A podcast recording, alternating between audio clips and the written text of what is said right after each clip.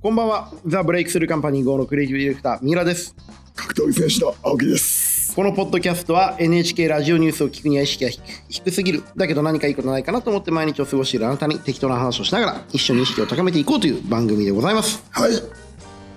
今日話したいこといろいろあるんですけど、はい、そうですか。まずちょっとね、あの前回放送収録直後に試合っていうね、はいスケジュールでやってましたけど、DDT エクストリーム選手権試合。ホットエミがね、堀田恵美子青木さんが可愛い可愛いと言ってやまなかった堀田恵美子選手との試合でしたけど、めっちゃ血出てましたね青木さん思いっきり行かれましたよ。どうでした ええどうでした試合がやってみて試合は呼吸があったよ。あ本当ですか呼肌があ吸っね、た、思ったよりもあったのおーと、あと、やっ生ぱめかしかったあ生めかしい感じ。あー、よかったですね試合自体は、うん僕の目から見ると、うんこうやっぱり青木さんがリードしてるっていうか青木さんがやっぱりやられることで試合を動かしてる感じすごいしましたけどどうでいしたや、あれはね、うんやっぱこう、堀田さんが引っ張ってんですよね。あそうなんだあれで見えて。うんうんうんこうやっぱ、上手ですよ。うんここや上っぱ手、ね、はい、料理上手だとこ上手。うんはい、やっぱね、あの時に、あの試合は、やっぱ終わった後のマイクですよ。はいはいはいはいはい。あのー、100%えこの間のマイクって何の話しましたっこけの間は、はい、お前森蘭丸連れて、はいはいはいはいあの調子乗りやがってこの野郎って言った後それには試合前のやつですよいねや試合後試合後でしたっけ、うん、試合後森蘭丸連れて調子乗りやがってこの野郎っていうのと、ちょっと可愛いからって、調子乗ってんなっていうのと、最後に次会う時はこのリング上で俺がお前を全力で首投げしてやるって言ったんですよ、あー だから要はお互いこう殴り合ってチンドロの試合した後に最後愛の告白をしたわけですそようねそうなんですよ、うん じゃあほ堀田さんちょっと出てきてニヤって笑って帰ったっていうちょっとドラマのあるねそうだとこんお互いあののこう言葉の意味が分かってるからこそできるこう心理戦というかね、いやあの余韻のあるエピエピローグですよねあと、あれですよ、あの、控室視聴率がめちゃくちゃ高いっていう、だから、ああああああうわ青木さんこんなこと言っちゃったみたいな。うんはい首投げってことにはみんな検索しますからね、やっぱりあの首投げっていう言葉に秘められた意味を青木真也はいろんなところでこう広げてるっていう意味でいやいやそうやでっすぱより格闘インフルエンサーですよねいや、首投げですよ。心のおしぼりお届けしました。はいはいはい心の絞り届けお届けする試合はまあ来週再来週と控えてるわけですけれども、はい。 さてえー、まあでもねあと流血どうでした、はいえ、どう初でめしてたですよねプロレスあんなに出たのはい、あの、鬼沢信之から、はい埼玉のドクタはい埼ーを、玉ラストドクター鬼沢信之青木さん、脱ぎましょうかって連絡が来ました。 ああやっぱりあのねお前彼女かっていうくらいのねケアぶりのねあの自信があるたびにいろんな女友達に大丈夫だったって連絡するどうしようもない男ってたくさんいるわけですけれども鬼沢信之のそういうスタイルはいはいはいはいはい青木さあんのの自信があった時に連絡する手法を、俺も最近覚えて、であの、今このあのななんて言うんだろうな恋愛アドバイザーがあのなんだろうな俺の恋愛におけるセコンドはジェーン・スーなのよ、ジェーン・スーさんなんですね俺のうん恋愛におけるセコンドはね、うでこう地震が来たんだよ、うんうん揺れたの、うんサウナ入ってて中村浴場で、うんうん揺れたのよ、うんうんもう地震だと、ん死んだって言ったらすぐ電話かかってきてジェンスから、あんた早く LINE して地震が起きたってああうっとうしい青木さんの今のこう恋愛のまあ試合の相手っていうのはいらっしゃるんですか今いやいないんですけど、うんちょっとこう別に付き合ってるわけでもなく何でもないんですけど、あんた早く連絡してっていうアドバイスをい気たになだるい人たがいるからね、はいうんうんすっげえくだらねえなと思ってなるほどね。でも、でもそういう、こう、敵相手が弱ってる時に、スッと手を差し伸べるっていうのは、まあ、基本ですよね。そうなんですよ、まあそうするとね、結果としてね、相手が好きになればなるほど、相手の不幸を願うっていう、もうよくわからないね、恋のパラドックスに陥ってといるわけですけうことでども相。手を好きになればなるほど何要は相手が不幸な時にさ、手を差し伸べたくなるからさ、不幸になれ、不幸になれって思っちゃうじゃん。そんな思ったことな思いったことないうん いいやつじゃん。そうだようん。もう僕なんかもう本当に好きな女の子がいたらね、あの、こいつ一刻も早く誰かに襲われないかなってやっぱ思いますもん ね。助けに行きたいみたいな。もうピンチになればなるほど。どうすんの襲いに来た俺みたいなのが いたら青木さんが来た ら、まあまあサインもらうんじゃないねそこ寝て、そこ寝て、和解してうん返すとしかも青木さんみたいにプライド高い人ばっかりじゃないと思うから、あ、僕格闘技大好きで、みたいな。よかったらパンツ の後ろに名前でも、みたいな、そういうこと言うんじゃないあそう まあまあまあ、あのはいフィジカルで勝てるときはそれに越したことはないけれどね、あの、ファイナンスで勝つ必要がある場合はそれで行く場合もありますけれども。はい。はい、というわけでね、えーそんなどうでもいい話をいつもしてる今回のラジオも今日やっていきましょう。えーお悩み相談が来ています。毎回意外に来るんですよね。えーぜひこれねお、お悩み相談、僕も青木さんもね、あの、趣味なんでぜひ皆さん送ってきてほしいんですけれども、えー行きましょう。ラジオネームエアリアルさんより、うん三浦さん、青木さん、こんばんは。付き合っている彼女の話なのですが聞いてください。もうどうでもいい。2行目からどうでもいい。えー僕は一人暮らしをしています。狭い部屋ながら趣味でフィギュアなどをたくさん飾っており、彼女から子供っぽいとよく怒られています。すごいね、これ4行目まで、5行目まで、すべて意味のない言葉で構成されてる。ある日僕が外出し帰ってきた時、彼女が僕のフィギュアをゴミ袋の中にまとめていました。これやべえやつだな。ひどいねやべえやつだ。うん。なぜそんなことをしたのか聞いてみると、こんなに大量にあっても邪魔だし役に立たないじゃないと言われました。ええこれフィクションでしょこんなことある僕は自分のスマホを取り出して彼女と撮った写真を全部削除しま した。彼女からなんでそんなことするのと聞かれて、こんなに大量にあっても邪魔だし、たかがデータじゃんといったところ泣き出されてしまいました。僕はどうすればよかったのでしょうかお二人だったらどのように対応されますかということですけれどもいや、これほどどうでもいいことはないね。そうですね。魂のレベルが低い人間同士の恋愛なんで。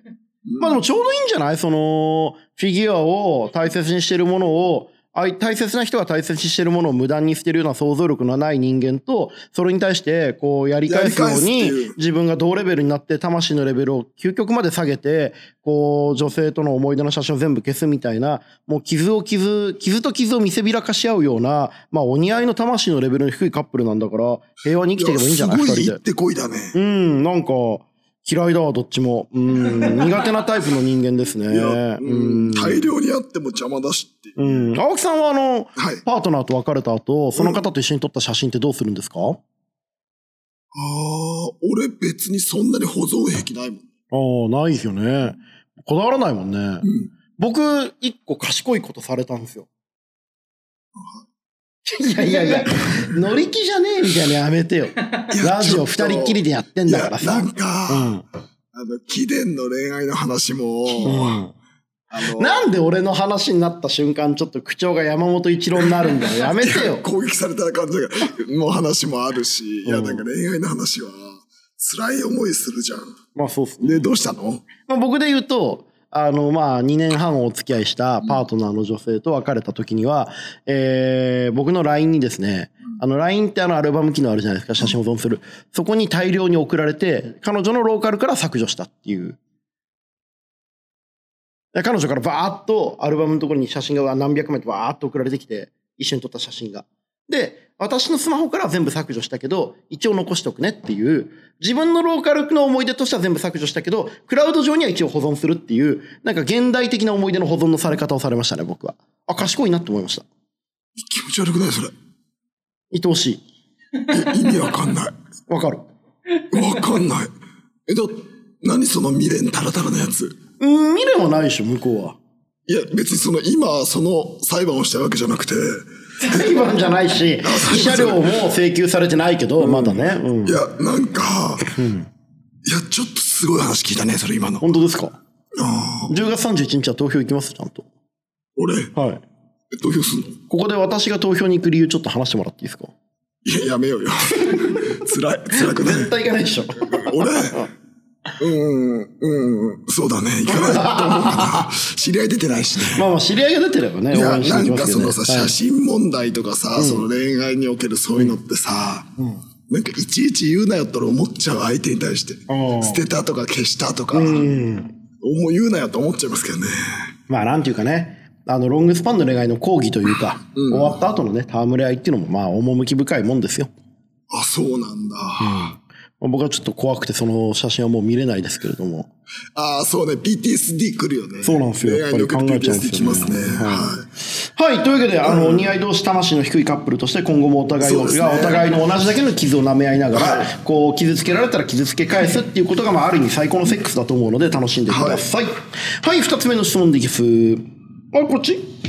はい、えーラジオネーム猫やしゃさんからいただきました、えーこんな面白い番組今まで知らなかった自分を恥じている新参者リスナーですありがとうございます、えーお二人はこの先三浦青木の人生交差点をどのような番組にしていきたいですかこれね、あのーないんですよ、そういうのは。そんなあの、もうね、別に何かしたいとか、ビジョンがあった方がいいとか、パーパスがあった方がいいみたいなね、全部錯覚で、あの、その時その時、三浦と青木さんが考えてることをぐずぐずと悩み合いながら、こう、周りの人々も、なんとなくそれに巻き込まれていくってことでいいと思いますよ。生産性ないからね、あの生産性とかビジョンとかパーパスがないとダメだと思ったら大間違いで、こうやってダラダラ続いていくことに意味があるっていう。うんそうだね、あのな僕が青木さんに対する興味が失われることはないわけだから、だって青木さんずっと進化してるし、ずっと狂ってるわけだから、まあ、その僕の青木さんへの興味と、狂青ってるか そこでセンシティブなんですいね。や、俺なんか、最近やっぱ自分が狂ってる方の人なんだなっていうのがやっぱ可視化されるわけよ。 38年間可視化されてこなかったんですか俺の中ではね、普通だと思ってたす。ごいですね。人間って見ないでいいと思ったら何でも見ないでいられるんですね。いや、本当に普通だと思って一た。応い聞きますよ。はいはい。や、なんかさ、やっぱみんなさ、思った以上によかたなのよ。あ素人なんですよ。でもさ、狂ってると、正常と、よかたと素人はまた違う話じゃないここで言ってるのは。いや、でも、なんかやっぱみんな振り切れてないし、んなんか守るし、捨てるもん捨ててないし、なんか、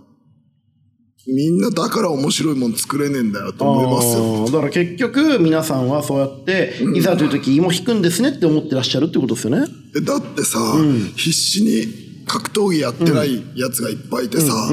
必死に恋愛してないやつがいっぱいいてさ、で必死にみみんなやってないわけじゃないですか、そみんんななやのってさるやってる必死必死と言っておきながら、青木さんに比べたら誰もリスク背負ってない背し、負ってないじ誰ゃんも一生懸命やってないじゃんっていうことですってよ思ね。うわけよ、だからさやっぱこの物事我ら我々芸事やってる人もさやっぱ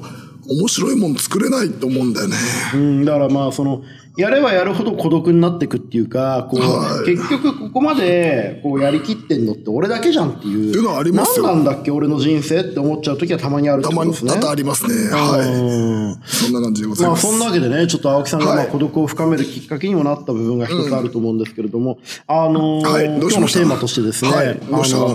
平田樹選手。はいあの、ワンのね、女性の、えーアトム級ワールドグランプリに出ていた、えー今、期待の、えー女子格闘家なんですけれども、青木さんがね、あの、いろいろもともと格闘代理戦争っていう番組きっかけにね、そうですねあの、デビューしたこともあって、すごい可愛がって、いろいろと、まあ、可愛がってっていうかね、あの、アベマとワンのね、あの、仕掛けもあって、合合同練習とかしてるわけですけれども、その彼女がちょっとね、今回、高熱で、えーアトム級、えー10月29日、ワン女子アトム級ワールドグランプリ準決勝でいいところまで来てたんですけれども、今回残念ながら高熱で欠場してしまいました。このことがね、やっぱりね、こう、合同練習僕も見に行ってて、非常にね、こう、二人で、あの、和気あいあいと、和気あいでもないか。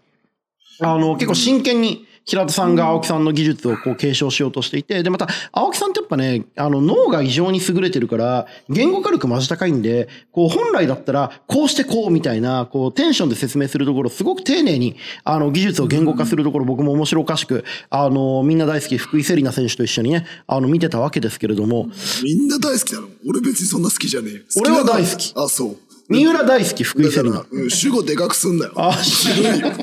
やめろよ。 10月31日は投票に行くんですか行かねえよ。言っちゃったじゃねえか。 はい、あの、三浦大輔、福井セリナがですね、あーと一緒にまあ見に行ったわけですけれども、えー今回どうですか今回のこうあの欠場。まずはね、大前提として、あの、体調早く直していただいて、え一刻も体調早直さく。なくていいよ、そんな。体調直さなくていいですだかって試合すりゃいいんだもん。っまあね、て思った、俺は。正直。いや、別に、あと、やっぱ、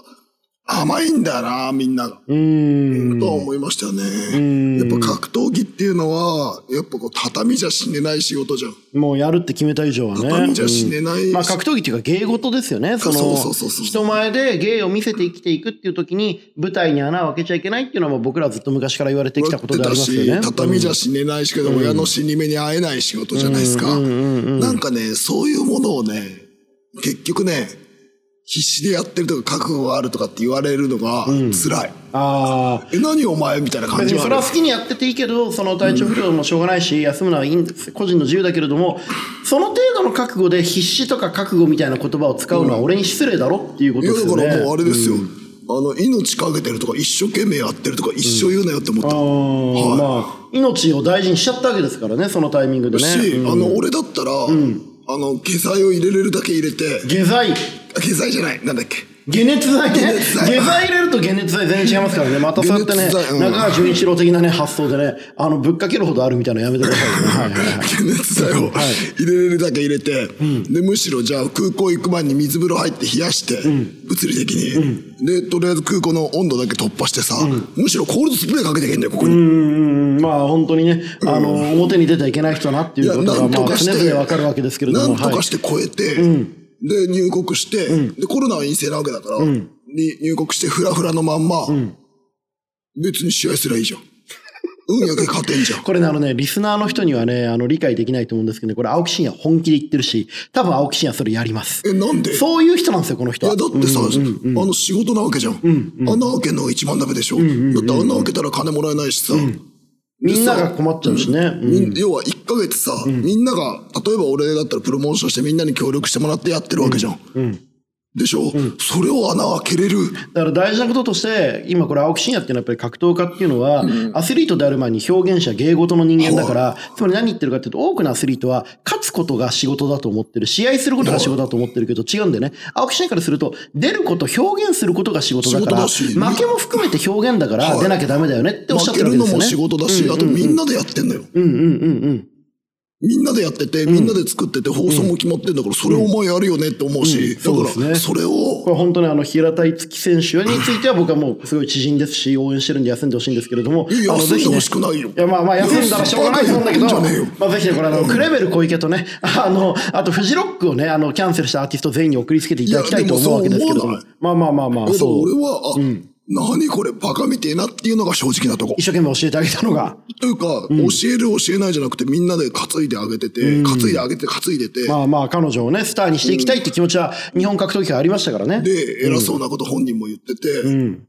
あの恥ずかしくないのみたいな、うん。次お前俺の前立てんのって思っちゃいました、うん、なるほど。はい